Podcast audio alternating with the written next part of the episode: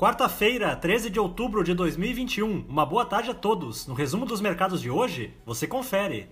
O Ibovespa terminou o dia em alta de 1,14% aos 113.456 pontos, puxado pelo bom humor da maioria das bolsas internacionais. Também contribuíram para o bom desempenho local as declarações do diretor de política econômica do Bacen, que reforçaram a determinação da instituição em convergir a inflação para a meta em 2022. Na ponta positiva, as ações da Engie, em alta de 1,42%, avançaram após o operador nacional do sistema descartar um racionamento de energia elétrica nos últimos três meses deste ano. Segundo o órgão, a chegada recente das chuvas melhorou a situação dos reservatórios nas regiões sul e sudeste. Os papéis preferenciais do Banco Pan, com ganhos de 9,68%, ganharam tração frente à notícia de que a companhia irá adquirir a Mosaico, dona dos sites Buscapé e Zoom.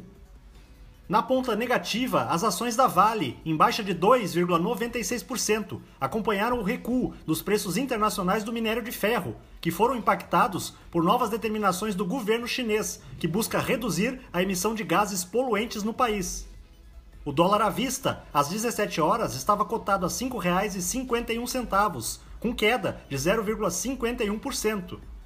Já no exterior, as bolsas asiáticas fecharam sem direção única, refletindo os dados das exportações chinesas, que superaram as expectativas em setembro, mas também a cautela em relação à trajetória da alta dos preços na economia norte-americana.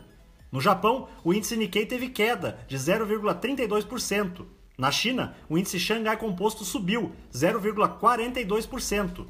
Os mercados na Europa encerraram na maioria em alta, devido ao otimismo com um recuo menor do que o esperado na produção industrial da zona do euro em agosto. Na comparação mensal, o indicador caiu 1,6%. O índice Eurostock 600 teve ganho de 0,70%.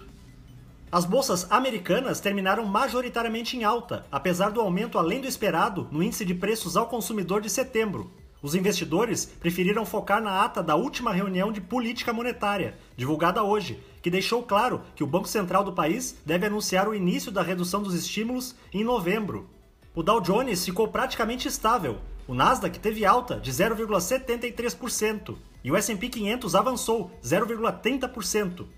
Somos do time de estratégia de investimentos do BB e diariamente estaremos aqui para passar o resumo dos mercados. Uma ótima noite a todos!